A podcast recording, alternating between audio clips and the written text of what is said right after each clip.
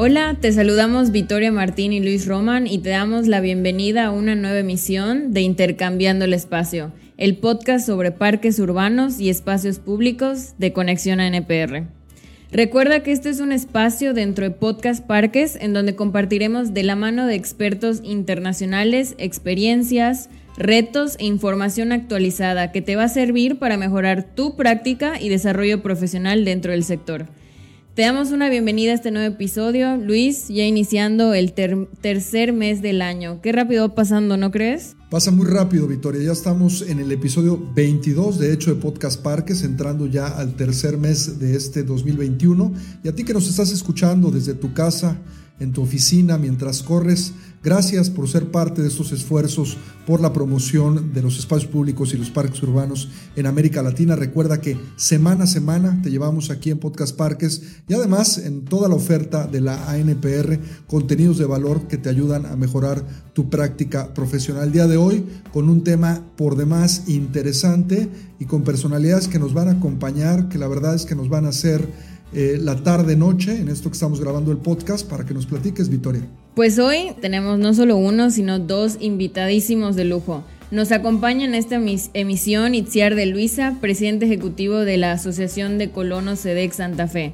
Ella representa a residentes, corporativos, universidades, colegios, comercios, etcétera, en proyectos que siempre van encaminados a mejorar la calidad de vida de la zona. Itziar, bienvenida, un gusto tenerte aquí. Gracias por la invitación, un gusto estar con ustedes.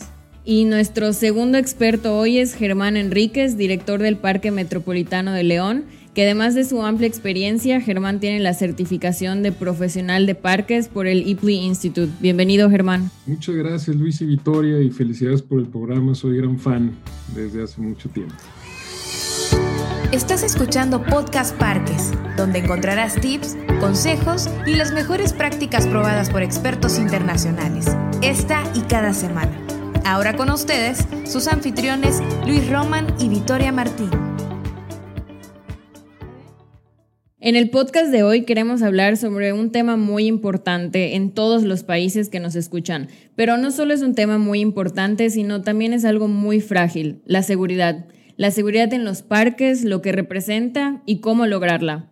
Itziar, siendo líder de uno de los parques urbanos más reconocidos de la Ciudad de México, ¿Qué es la seguridad para ti? Porque los conceptos van cambiando de persona en persona, de contexto en contexto. Entonces, ¿para ti qué es y cuáles crees que son los elementos más esenciales que la mexicana tiene en este rubro? Bueno, para arrancar me gustaría comentar eh, que cuando como vecinos eh, creamos el proyecto de parque, la prioridad número uno fue seguridad. Antes de definir si iban a haber jardines y perros y niños y skate y restaurantes y nada, la prioridad número uno era tener seguridad. Si tiene seguridad, entonces la gente va y encontrará muchas cosas que le pueden gustar, tanto de contenido del parque, o sea, el parque per se, como la programación, pero si no hay seguridad, no hay nada.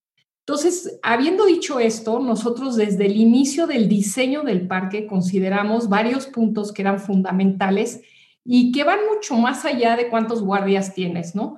Eh, por ejemplo, el arbolado eh, la poda, las arbustivas, las entradas y salidas, o sea, todo lo que eran los andadores y la visibilidad que te dan los andadores en el corto o en, el o en la mediana vista, dependía totalmente si era el jardín infantil, si era un andador principal, etc. Entonces, desde el diseño del parque tienes que observar cuál es el ingrediente de seguridad que le quieres meter. Eh, segundo, era eh, desde luego la seguridad, que estamos hablando de guardias o de eh, cámaras de seguridad. Para nosotros fue importante el diseñar un perímetro de parque. Como no teníamos reja, no, no la quisimos tener desde el principio, o sea, desde la, desde la concepción, eh, el perímetro sí tenía que estar más resguardado y decidimos tener gente armada. ¿A qué me refiero con gente armada? Son policías de la Ciudad de México. Eh, comenzamos con el servicio de policía auxiliar, que es en la Ciudad de México lo que teníamos, y ahora hemos cambiado a policía bancaria, que también es otra, es otra división, por así decirlo, de la Secretaría de Seguridad Ciudadana de la Ciudad de México, pero eh, ambas dependen del secretario. ¿Por qué es muy importante esto? Pues porque te conectan con la ciudad. Primero queda claro que es un espacio público y luego cualquier necesidad que tengas, desde si hay un incidente, pero también si hay un herido o si hay algo de protección civil, ellos tienen comunicación directa a través de sus radios con los servicios de la ciudad. Al interior del parque queríamos algo tal vez un poco más suave y no quisiera decir que los guardias de la ciudad son más duros, pero sí que fuera eh, desde luego sin armas, ¿no? No queríamos gente armada al interior del parque y eh, que pudieran notar también la normatividad del parque. Siendo su trabajo más importante la seguridad, también la normatividad del parque, pues es un ingrediente dentro de la seguridad, ¿no? No subirte a los árboles, ¿no? Pues bueno, eh, puedes tener un accidente, puedes causar eh, desde un incendio hasta un cortocircuito, etcétera. Entonces, la reglamentación es, muy importante eh, en este sentido. Sería muy difícil decir cuántos policías necesitas. Inclusive recuerdo en una plática, de mis primeras pláticas de, de parques, que pregunté en una conferencia donde había parqueros americanos, Así como decían que hay jardineros por metro cuadrado y de mantenimiento por metro cuadrado, dije, oye, ¿cuántos policías hay por metro cuadrado? ¿no? Esperando que me dijeran 3.2 o 2.1, dependiendo si es ciudad Y me dijeron, no, pues depende de qué tan lleno está el parque. ¿Cómo? Pues sí, un parque lleno de visitantes es un parque más seguro, ¿no? Entonces, dentro de la concepción del parque, también en el diseño teníamos que pensar cómo se dispersaba el público. ¿Cómo puedes hacer que ningún, ningún rincón del parque sea un rincón abandonado? Pues tanto la infraestructura del parque, o sea, el jardín o las instalaciones de parque que hay ahí, o la programación que puedas poner en ese, en ese espacio del parque tiene que atraer a los visitantes, a suficientes visitantes para que tú pases por ahí y te sientas eh, tranquilo. ¿Quiénes son unos guardias profesionales? Los corredores motivo por el cual metimos en el diseño del parque una pista alrededor de todo el parque. Nos costó mucho dinero porque hicimos una pista muy buena de tartán, pero era uno de los efectos más importantes. Los corredores, a diferencia de otros paseantes, por ejemplo, los niños, las familias con niños, pasean un poquito, pero los niños odian pasear. Lo que quieren es subirse al columpio o subirse a la araña o subirse a la tirolesa. Entonces, pasean un, un ratito y mamá ya llévame a los juegos, ¿no? O el que lleva los perros, pues pasea un rato, pero lo que quiere es dejarlo eh, suelto en el jardín canino. En cambio, los corredores son fantásticos porque lo que quieren es recorrer distancias, ¿no? Entonces, los haces pasar por todas partes del parque, por lo más recóndito, porque eso hace que se amplíe el, parque.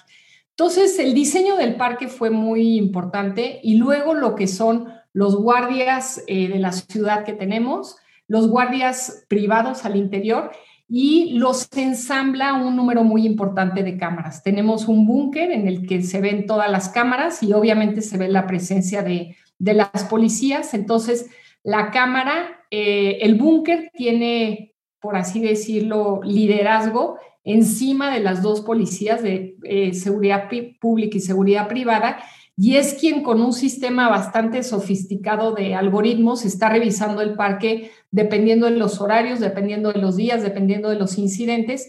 Y ellos son los que pueden decir, oye, en el skate hay un problema. Y un problema puede ser de un perro mordió a alguien o un perro se escapó o alguien se este, rompió un brazo o hay una incidencia delictiva, ¿no? Entonces, yo, yo englobaría desde el diseño con una responsabilidad muy grande en lo que es seguridad y luego lo que es la seguridad de cámaras y seguridad de personas, ¿no?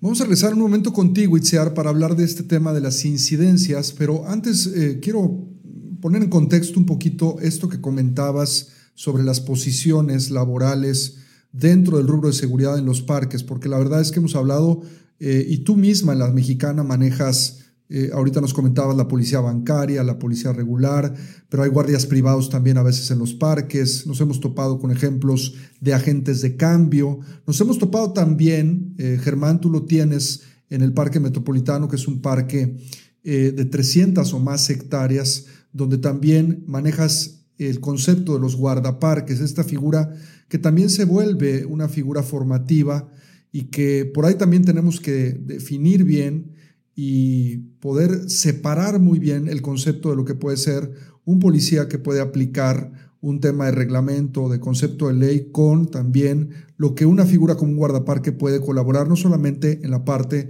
de la seguridad, pensando, no sé, en algún tema delictivo, pero también en otro tipo de seguridades y cómo eh, estas personas son importantísimas dentro de la configuración de los parques. ¿Qué está haciendo el Parque Metropolitano en relación a esto? ¿Cómo estás manejando tu sistema de guardaparques? Escuchamos.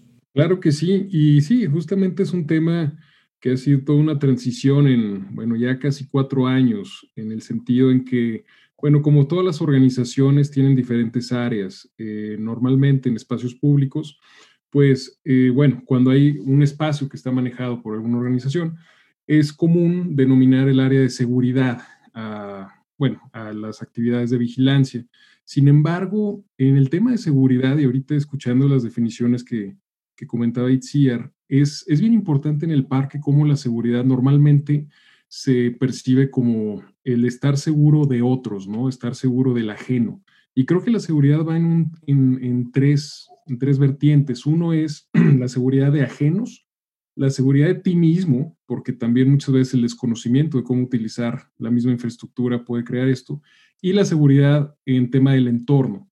El, estas tres vertientes pues tienen diferentes riesgos y dependiendo del tipo de parque que exista, hay parques más naturales, parques más urbanos, y bueno, todos estos pues eh, tienen diferentes niveles de riesgo, sobre todo hablando del último, el tema del entorno. Este, la naturaleza, como sabemos, pues no se creó justamente para beneficiar al ser humano. O sea, somos un ecosistema en el cual coexistimos con otros con otras plantas, con otros animales y en parques que son más grandes, que tienen características más naturales, como por ejemplo el Parque Metropolitano de León, que es un área natural protegida de más de 300 hectáreas, pues existen ciertos elementos del entorno que representan un riesgo para la seguridad de la persona. En este sentido, el, el, concepto de vigilante, y volviendo a la pregunta inicial de qué son los guardaparques y por qué son tan esenciales en, en estos lugares, es porque un vigilante, y hablando de la acción de vigilar, probablemente se queda muy corto en toda la misión que tienen los espacios públicos, que es, pues, más allá de, la recreación, pues también de la educación, ¿no? En este caso, este, los guardaparques es, un, es una evolución del, término de, vigilante, inclusive, eh, bueno, en algunos, en algunos países e inclusive en algunos municipios y estados de la República, es, es parte de, de la seguridad pública, ¿no? O sea, no es solamente un, un certificado, sino es parte de la educación, de la formación, es una especialidad de la seguridad pública. Y esto implica el poder eh, educar y atender a los usuarios, a los visitantes que van al parque, para que entiendan cómo utilizar el mismo parque, cómo ellos mismos pueden protegerse de ciertos riesgos y también que aprendan a convivir con ciertos elementos del entorno, en este caso naturaleza o infraestructura artificial, que pues le permitan tener una buena experiencia y sobre todo no poner en riesgo este, su, su integridad. ¿no? Hay otro tema importante que justamente cuando tocaron el, eh, tema de seguridad, de qué implica, fíjense que por ejemplo en León, el Parque Metropolitano de León lleva más de 27 años, sin embargo, pues está ubicado en un área natural que lleva muchos más años, la cual pues ha sido sujeta a diferentes plantaciones a lo largo de, del siglo XX y eh, tenemos un problema ahora de seguridad interesante que tiene que ver con el arbolado. El arbolado, como ustedes saben, pues bueno, este, pueden llegar a, los árboles pueden llegar a crecer más de 25, 30 metros y estos mismos pues tienen un ciclo de vida. Ahorita nosotros estamos enfrentándonos con bosques viejos, los cuales pues representan ciertos riesgos de seguridad si no tienen el mantenimiento adecuado. Y esto pues es todo un, es todo un círculo de cómo la seguridad, pues no solamente de, por parte de los vigilantes o del área de seguridad, sino también del área de mantenimiento, tienen que tener muy claro qué riesgos y qué actividades de prevención se tienen que hacer en específico ahora del tema del arbolado para poder garantizar la seguridad de, de las personas. Vaya, un árbol caído es como un edificio, o sea, realmente es un tema complicado. No aplica para todos los parques, sin embargo, en las áreas naturales que, tienen más edad y sobre todo aquellos parques que se construyeron o que fueron eh, creados eh, en los 50, 60, 70, donde se empezaron a, a, importar muchas especies, sobre todo de Australia, hablando de casuarinas, eucaliptos y estas especies que crecen rápidos, pues actualmente México está lleno de ellos.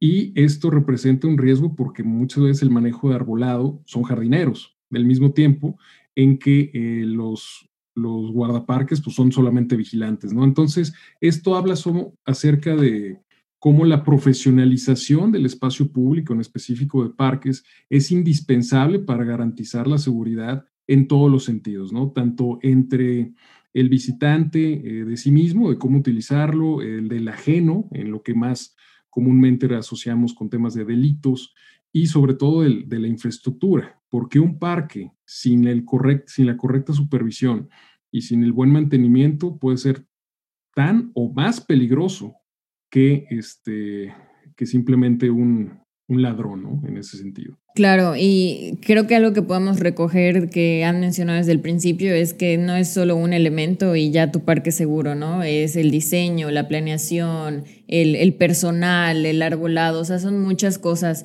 Y Itziar, tú mencionaste un, par de estas. Entonces, volviendo un poco con lo que Luis te comentaba, nos gustaría saber en tus indicadores acerca de los incidentes, qué tipo, cuántos han tenido, que nos hables un poquito de esto. En el parque hemos operado tres años casi y medio y hemos tenido cuatro incidentes delictivos. Eh, un, uno, eh, un robo de una bolsa y tres, un robo de un reloj Rolex. Los de los Rolex es una banda que por lo visto te siguen en varios lugares y pues eligen un lugar para, para el asalto, ¿no? Entonces, eh, ¿Por qué hago esta acotación? Porque nos, para nosotros, como hemos clasificado que hemos tenido un solo asalto eh, adentro del parque, ¿no? En casi tres años y medio de, operación. Algo que acabas de decir que la, de la seguridad es que es una foto instantánea, ¿no? Ahorita el parque estuvo seguro.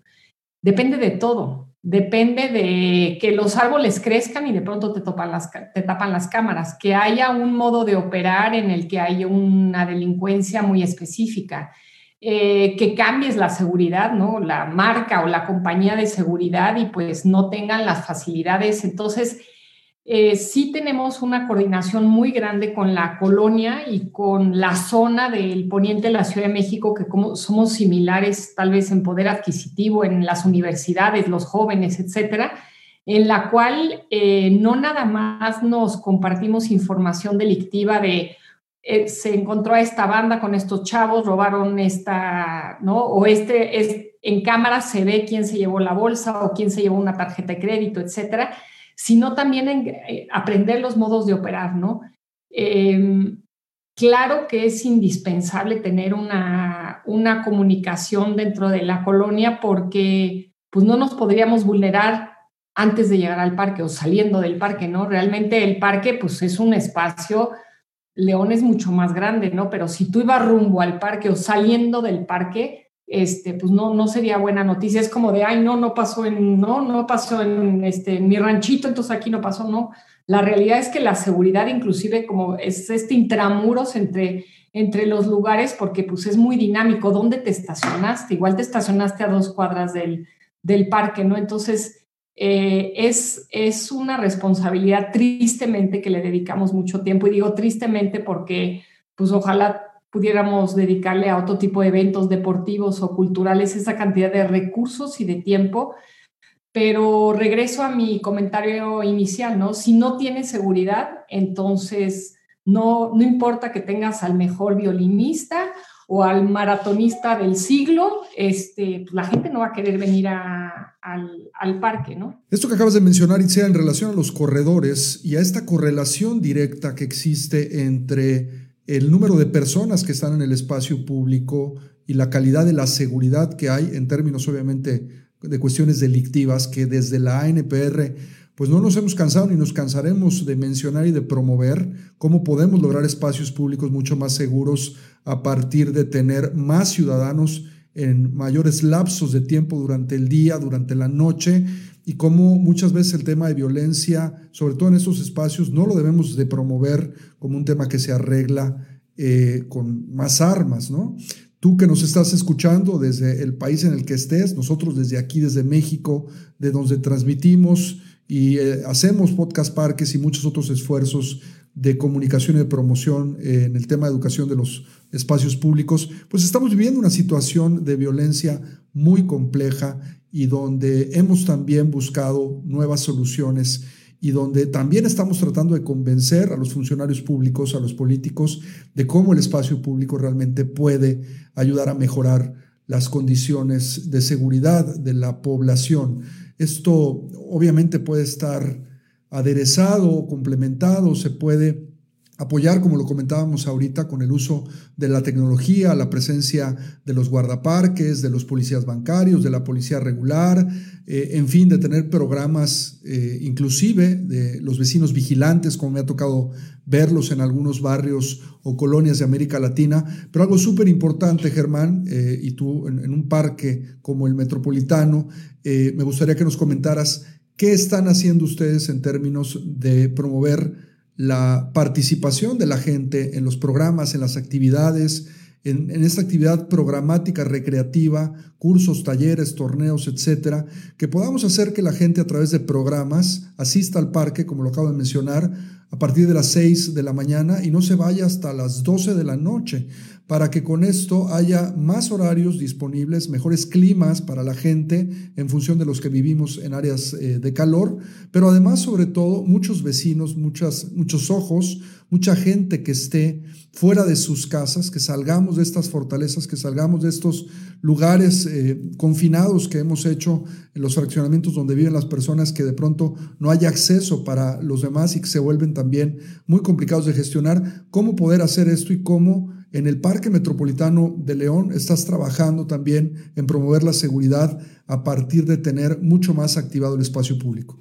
Sí, claro. Este, es, eh, vaya, son muchos temas y mucho que comentar al respecto. Este, lo mencionó Itziar, la importancia de las cámaras. Creo que actualmente si se está pensando o si se está proyectando un espacio público es importantísimo, así como hay una banca, que exista una cámara, debido a que, bueno, nuestro propio sistema de justicia y la misma percepción de seguridad, porque se dice que la seguridad es igual a la percepción de la misma en un lugar seguro, si se percibe seguro, es seguro. Entonces, este tipo de elementos pues ayudan no solamente a detectar a un ladrón, sino también a, ver la operación, ayudan muchísimo a cuantificar este, pues, distintos indicadores que normalmente se emplean este, personas, pero bueno, en este caso se pueden automatizar, ¿no? Entonces, las cámaras, nosotros también invertimos hace tres años en un sistema integrado que tienen eh, algunas funciones de analytics en las cuales te permiten activar alarmas, este, contar personas, etcétera. Como bien dicen nuestros vecinos norteamericanos, si no lo puedes medir, no lo puedes controlar y no lo puedes mejorar. Entonces, es necesario tener una visión clara de qué es lo que está pasando en el parque. Otro punto importantísimo, ahora que, bueno, en León eh, tenemos el proyecto ambicioso de generar nuestro sistema de parques, el cual ya estará arrancando en los siguientes meses. Sin embargo, pues bueno, el organismo que lo opera es eh, un tema de decir, bueno, ahora entre más abarcas, pues más vulnerabilidad y, este tema.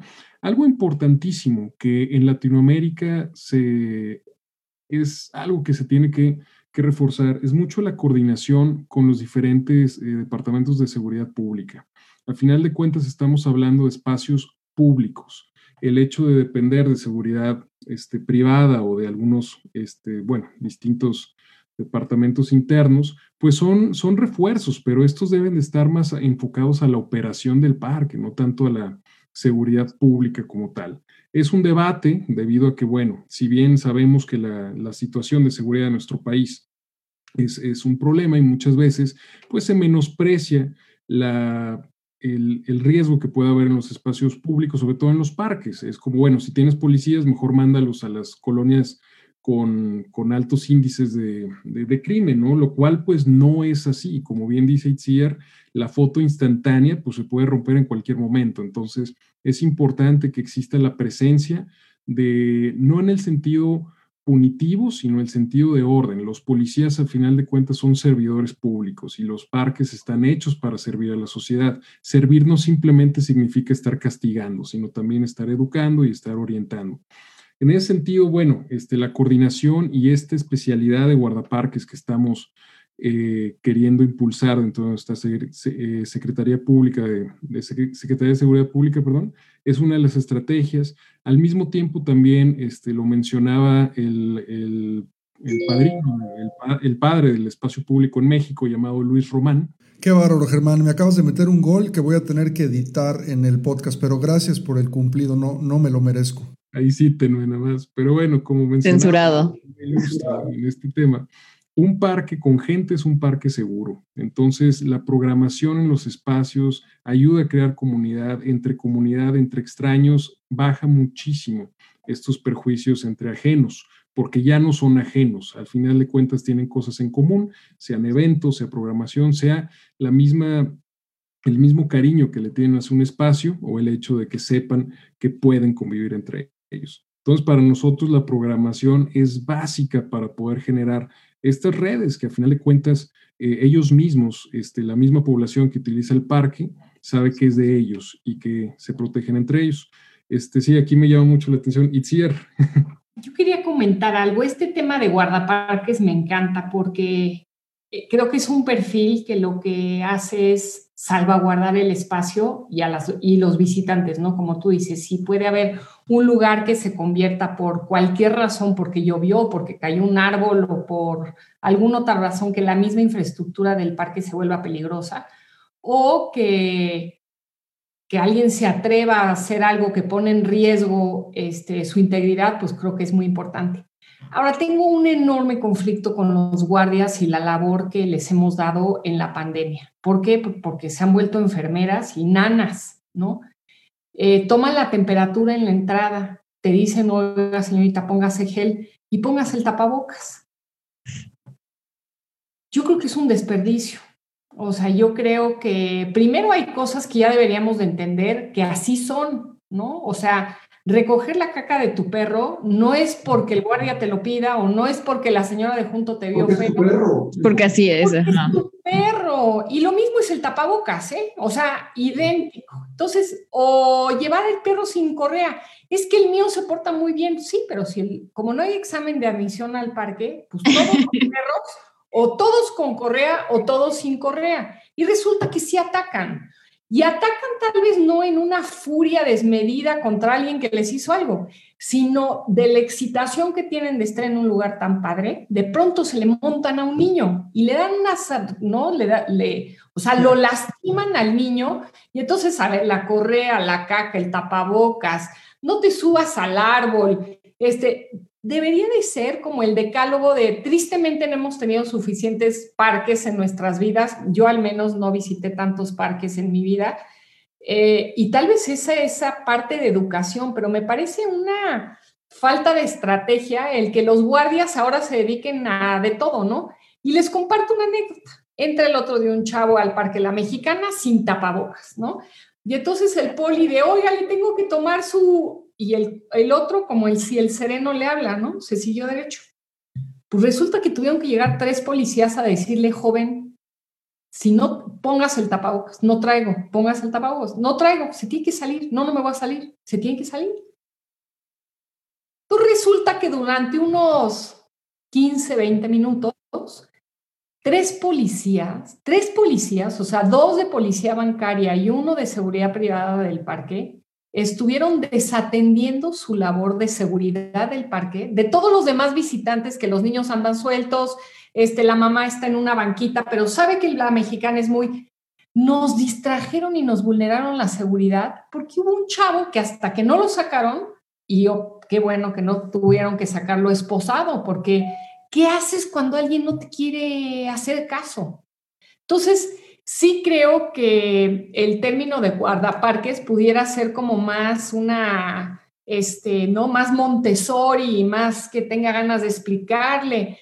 Pero cuando es, señorita, no puede entrar con un caballo al parque que nos pasó, o señorita tiene que ponerle la correa al perro, o señorita, saque a su hija de, no está destrozando las plantas, ¿qué les hacemos? O sea, ¿cómo entendemos que hay una autoridad y que hay un reglamento y que lo deberíamos de cumplir? Y no es una labor de, de los, al menos en la mexicana, sería un desperdicio estar utilizando a los guardias de seguridad para educar en lo mínimo a las personas. Yo creo que es algo de concientización, es decir, como directivos de estos parques y de estos espacios públicos pueden poner todas las herramientas que tienen a su disposición, las cámaras, el como ya mencionaste, ¿no? El diseño, pero al final la mayoría es la comunidad y es la sociedad y ahí cae la importancia de la participación ciudadana de Ustedes son los usuarios del parque, tú tienes que cuidar tu espacio, tú tienes que hacerte responsable de tus propias acciones y no caer en un egoísmo de yo soy la única que utiliza este lugar, ¿no? Entonces un poquito de les dan las herramientas para aprovechar el espacio, pero también los usuarios tienen que hacer de su parte, ¿no? El, el concientizar, el usar, el seguir las, los reglamentos, las indicaciones de los guardias. Entonces yo concuerdo totalmente contigo de que a veces es no sé si llamarle desperdicio, ¿no? Pero tal vez se podría aprovechar de mejor manera a estas personas, estos guardapartes, los guardias, o como decías, esta programación de los recursos que se pueden hacer. Entonces, si tú nos escuchas, ayúdanos a,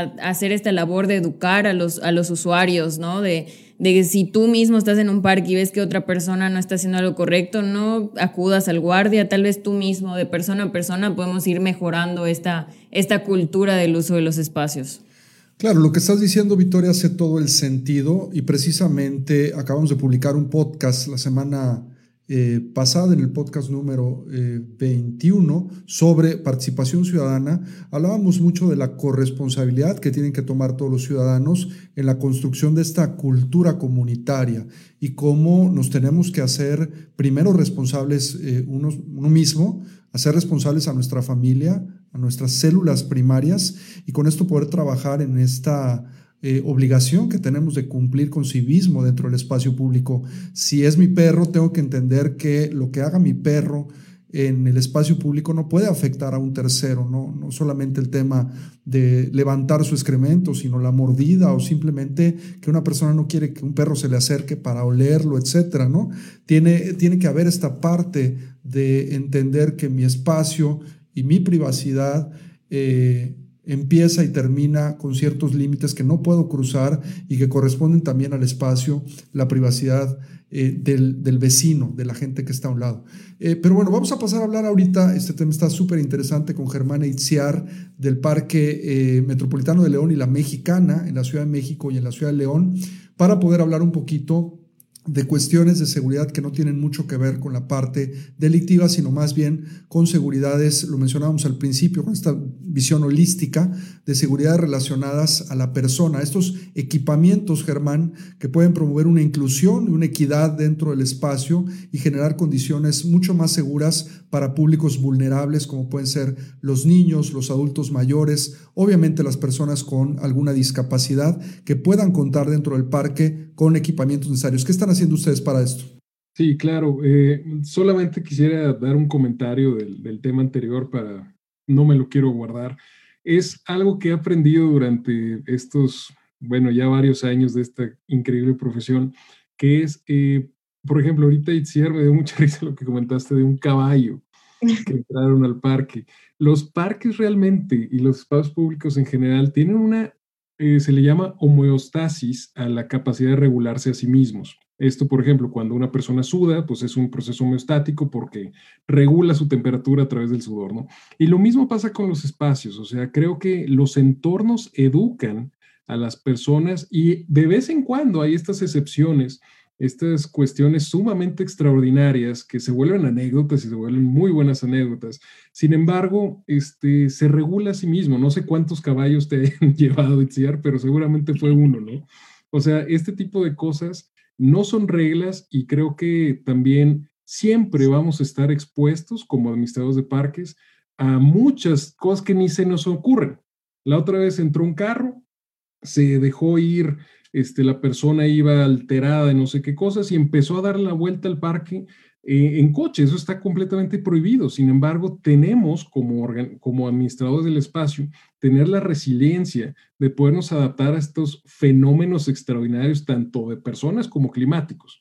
Entonces, eh, creo que es parte del tema. Nunca va a llegar el, el, momento en donde toda la gente va a tener el mismo chip y vamos a estar viviendo el momento ideal. Realmente, la administración de la seguridad en el parque es un camino que vamos aprendiendo, sin embargo, siempre vamos a estar expuestos a estos eventos extraordinarios y es importantísimo estar eh, construyendo la resiliencia de cómo podernos adaptar a cuestiones que no le puedes enseñar a alguien cómo reaccionar en caso de que lleve a pasear a un león, ¿no? O sea... Sí, para quien le pueda parecer el comentario de Germán extraordinario, hace unas semanas en la Ciudad de México, salió en las noticias, eh, una persona fue a tirar el cadáver de un león cerca de un espacio público. Entonces, hay que estar preparados para este tipo de cuestiones eh, a través de protocolos y tener también, y lo hablaremos después en otra emisión eh, más de Podcast Parques, de cómo tener o contar con un programa de manejo de riesgo para el parque, donde obviamente se pueda tener siempre un proceso para responder a este tipo de eventualidades que, bueno, como lo sabemos, no son comunes, pero cuando se llegan a dar, pues es muy importante que tengamos este proceso. Germán, adelante. Y quería comentar sobre cómo nos hemos preparado este, en el tema de equipamiento y todo lo demás. Realmente es, eh, es muy importante eh, el nivel de seguridad de un parque, es qué tanto cuidamos a que las personas no tengan riesgos. Los parques en general son espacios donde la gente juega, donde la gente corre, que hace diferentes actividades que pues siempre van a estar expuestos a accidentes. Los accidentes como tal, este, pues tienen diferentes rangos, ¿no? Creo que es importante para parques grandes que sí cuenten con un paramédico mínimo, que tengan una red que puedan atender este, a ciertos accidentes, llámese picadura de insectos, este, ciertas caídas de bicicleta, etcétera. En, el caso de, bueno, ahora que ya estamos migrando hacia una sociedad más pues para mí es más coherente en el tema pet friendly, este, pues también que estén eh, capacitados para todo este tema.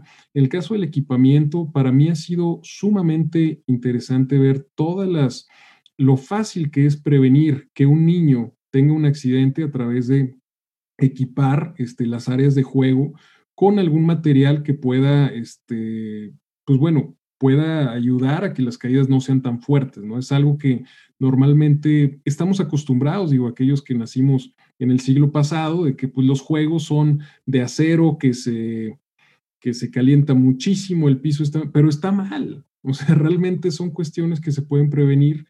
Entonces, eh, bueno, acá en el parque, en el sistema de parques, estamos migrando como tal hacia eh, juegos más este, pues más seguros en este sentido, recubrimientos de suelos que si bien si no tienes presupuesto para poderlo cubrir con cierta este, espuma que sea siguiente lo puedes hacer con mulch o algún otro este, cuestión que salga de tu mismo mantenimiento de arbolado, ¿no? Es, en ese sentido también eh, detectar mucho el, estar escuchando a los usuarios.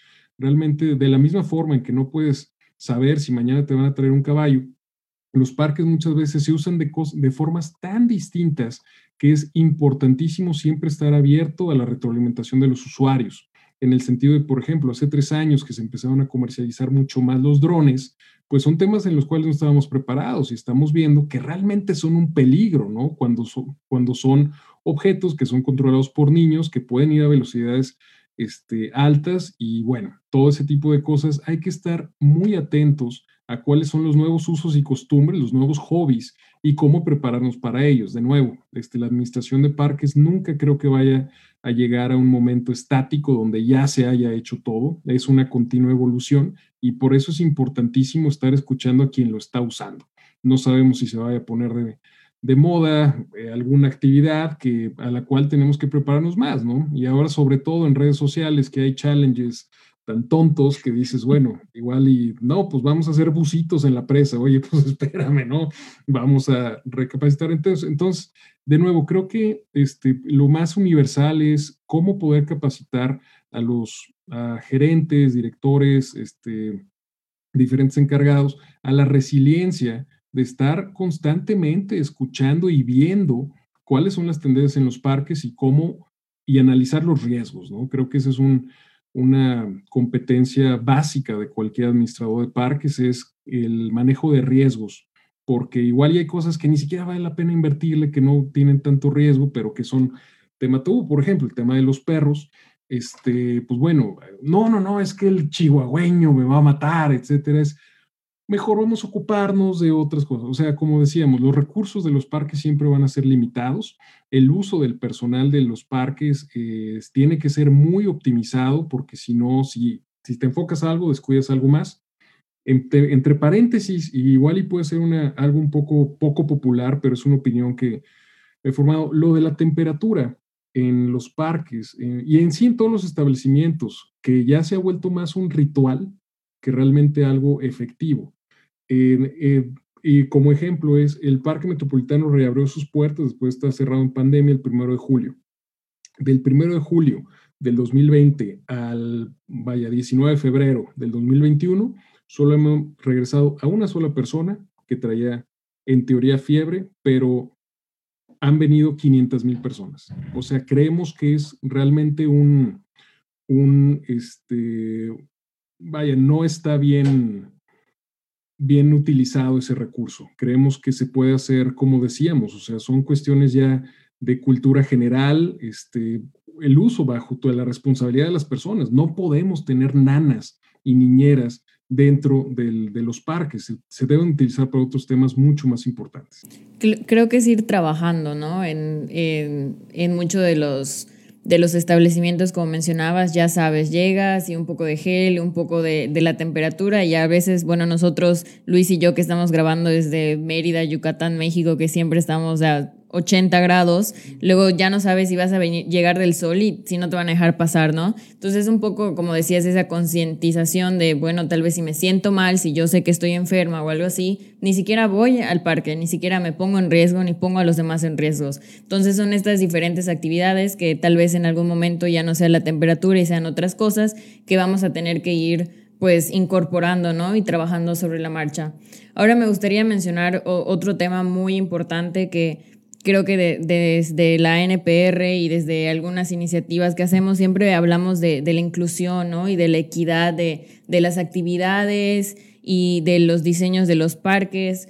Y creo que un indicador de seguridad muy importante y que nos hemos estado dando cuenta de lo que se está hablando eh, mucho actualmente en todos los países es el papel de la mujer, ¿no? El papel de, la mujer en la seguridad de los parques, como decíamos, entre más personas, más seguros los espacios y creo que entre más mujeres también es un buen indicador de que el espacio es seguro. Eh, Itziar, me gustaría que nos comentes acerca de pues, la importancia de esto, de cómo podemos activar y programar cosas que incluyan a, la mujer, ¿no? Cómo ser inclusivos con esto y de la importancia que tiene este tema en, todas las actividades que llevamos a cabo en nuestros espacios. Bueno, yo creo que en el tema de equidad, desde el punto de vista de empleados del parque, de colaboradores del parque, pues hay algunas labores que, pues que los hombres tienen mayor fuerza o mayor habilidad para hacerse, ¿no? Y quisiera ahí hacer como ese acotamiento, pero desde luego en el parque, pues la oportunidad de un puesto de trabajo es eh, idéntica para, para hombres y mujeres. En el tema de, eh, de los visitantes, pues creo que no hacemos ninguna distinción, siempre eh, ¿no? Son visitantes, ¿no? Empezamos visitantos y visitantas, ¿no? Son los visitantes. Em, sí hay una notoria presencia de mujeres por ser un espacio muy seguro. Vienes en la madrugada o vienes en la noche, o sea, vienes cuando ya está oscuro y hay muchas chavas corriendo, chavas de la universidad, por ejemplo. Eh, me da mucho gusto y te cae de golpe la responsabilidad de que estas chicas sigan viniendo mañana y pasado y al otro día, ¿no? Entonces, creo que sí las mujeres somos un termómetro y creo que hay dos grupos muy importantes. Uno, chavas, o sea, universitarias, prepa universitarias hasta, ¿no? 30 años, eh, que si van solas al parque, tiene que ser un espacio que ellos lo sientan, como lo dijo Germán, ¿no? La seguridad no nada más es la seguridad, es que lo sienta seguro, ¿no? Entonces, que lo sienta seguro y es algo que pues vas comprobando todos los días. Y las otras son las mamás con las carriolas. Yo recuerdo, ¿no? Mi edad de llevar a mis chiquitos en la carriola y pues jamás puede ser tan vulnerable como en ese momento, ¿no? Como, ¿cómo sueltas? Además que van blindados porque es un broche aquí, un cinturón acá y otro acá para las carriolas. Si tuvieras que salir con el niño corriendo, pues sería algo muy difícil, ¿no? Entonces, cuando hay una mamá con carriola que se siente segura para ir a pasear al parque así, para estar lararí, larala, dando la vuelta por el parque, pues verdaderamente tiene que ser un parque muy seguro. He leído, no puedo dar la bibliografía porque no me acuerdo, eh, pero por ejemplo, ¿cuál es la gran labor de los centros comerciales en ciudades como Estados Unidos? ¿no? Y la realidad es que son extensiones larguísimas. Tú le das la vuelta al mall y aunque el mall esté cerrado, es un lugar seguro, es un lugar en el que llegas del coche al elevador, al centro comercial, das 3, 4, 5, 6, 7, 8, 9 vueltas, igual te compras un café y te vas. Desafortunadamente, cuando los espacios públicos en las ciudades no son seguros o está nevando y a menos 15, entonces los lugares adentro de los centros comerciales se vuelven más preferidos, ¿no?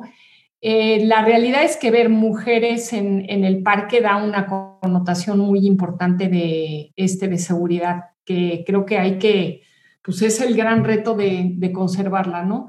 Y por otro lado, el tema de capacidades diferentes, en nuestro caso, todos los lugares son accesibles a silla de ruedas. Habrá que ser algún un atleta en algunas de las subiditas porque hay unas muy sofisticadas eh, y estaremos buscando opciones para eh, gente que tiene discapacidad visual o auditiva. Creo que tenemos que completar todavía nuestras actividades en, para este grupo de, de, personas, pero por lo menos la motora sí es un parque en el que pues, te podrías desplazar a todos los lados y hablando de equidad de todo, ¿no? Te prometimos que íbamos a tener un episodio súper interesante eh, con la presencia de Itziar, de Luisa del Parque La Mexicana y de Germán Enríquez del Parque Metropolitano de León y creo que no lo hemos eh, dejado de lado, no te hemos defraudado porque hemos tenido una plática súper, súper amena y sobre todo muy variada en este tema de la seguridad que es tan, tan importante para nuestros espacios públicos. Itziar y Germán, ¿cuál sería un único consejo o el principal que le pudieran dar a las autoridades de una ciudad, a un gobernador, a un alcalde, a un presidente municipal, a las personas que toman las decisiones en nuestras ciudades en términos del espacio público y de la seguridad. ¿Qué es lo que más les ha funcionado a ustedes en sus parques con esta historia de éxito que hemos escuchado durante este podcast? Y cómo para ir cerrando nos pudieran dar una conclusión, un tip, un consejo muy particular en relación a esto que le pudieran eh, comentar eh, a ti que nos estás escuchando, que te sirva como una referencia para que esto pueda aplicarse en tu ciudad. Eh, adelante, Isiar, te escuchamos aceptando que se ve que soy del ala dura de, este grupo de parqueros, creo que el reglamento te da muchísima certeza. Un reglamento corto, pero muy claro y inamovible. Y inamovible me refiero a que, oiga, es que es lunes, hoy que vengo. No, o sea, este es el reglamento. Sí debe de evolucionar, no va sobre piedra. Y coincido con, este, con Germán en que si antes no conocíamos cómo vamos a, a, dar las, las, instrucciones sobre los drones, pues tal vez más adelante quitemos a los gatos que nunca vinieron y metamos a los drones, que ahora es un asunto, ¿no? Pero me refiero en inamovible a que pidamos cuatro cosas, pero las cuatro cosas son, de verdad, si no estás dispuesto a cumplirlas ni vengas, porque te vas a meter en un problema. O sea, entonces, sí creo que mi recomendación sería en el tema de seguridad, da, hacer un reglamento y estar seguro a darle cumplimiento sin voltear a ver. Es que creo que es importante, no sé tú, Germán, porque tienes, me imagino, policía municipal. Para nosotros el, el costo de la seguridad es muchas veces el 50% del mantenimiento del parque. 45 podría ser, sin llegar a 50.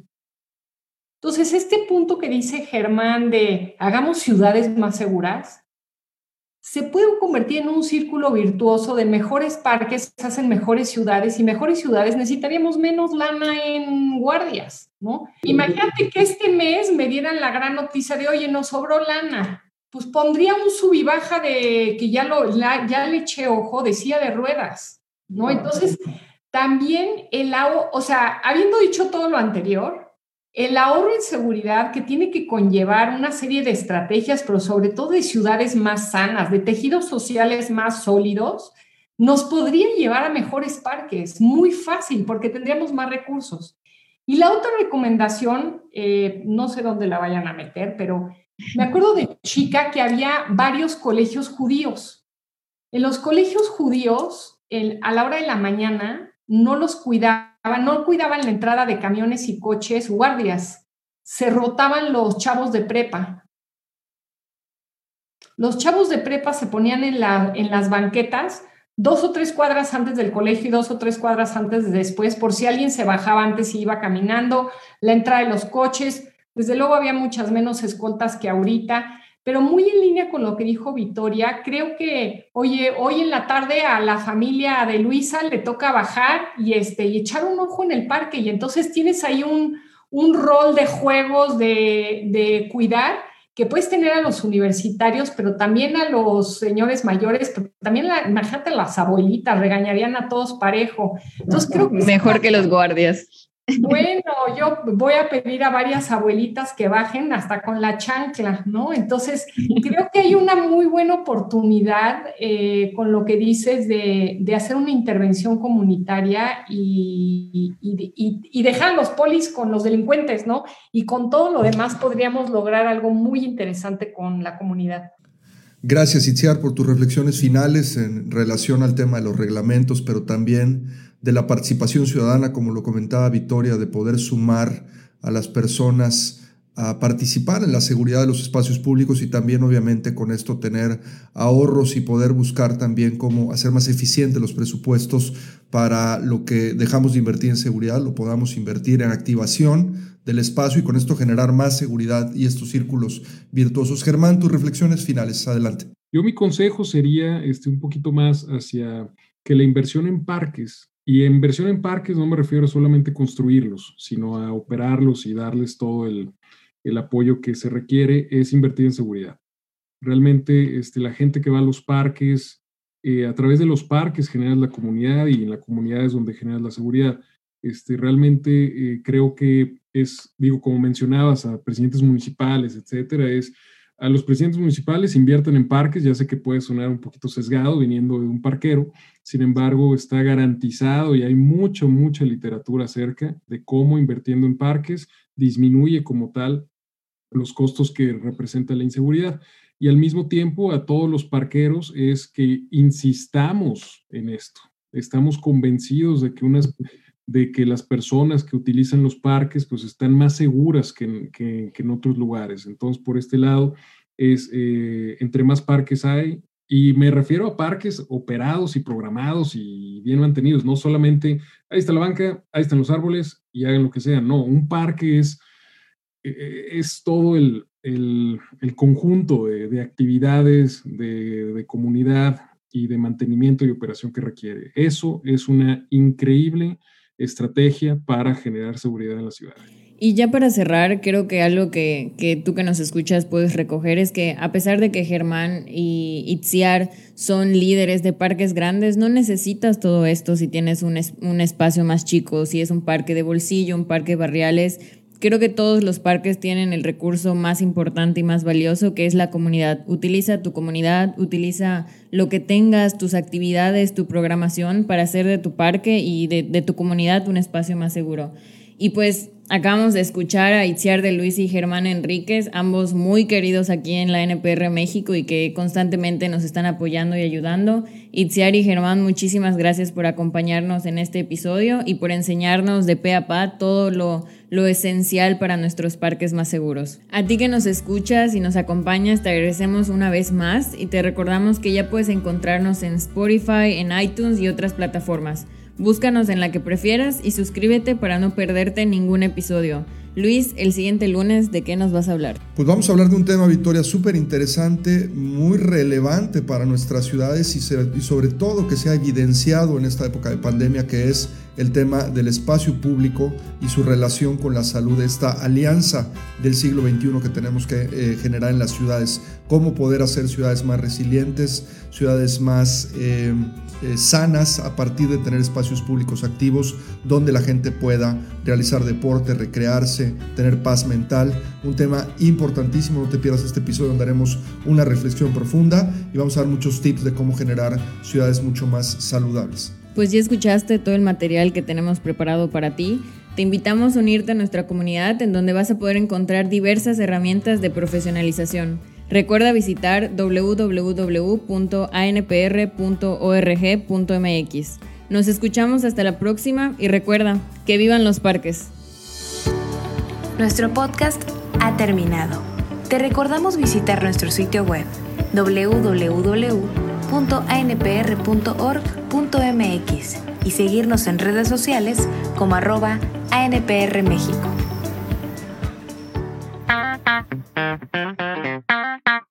Presentamos Conexión ANPR, la comunidad de profesionales en parques y recreación de América Latina en línea, donde podrás fácilmente construir y mejorar tus habilidades profesionales como nunca lo hubieses pensado. Crea y comparte tu perfil profesional. ¿Estás buscando contenido para mejorar tu práctica profesional? Lo puedes hacer a través de la biblioteca digital o a través de la sección de webinars, podcast y revista Parques. Prueba Conexión ANPR completamente gratis. Conexión ANPR, uniendo parques y espacios públicos en América Latina.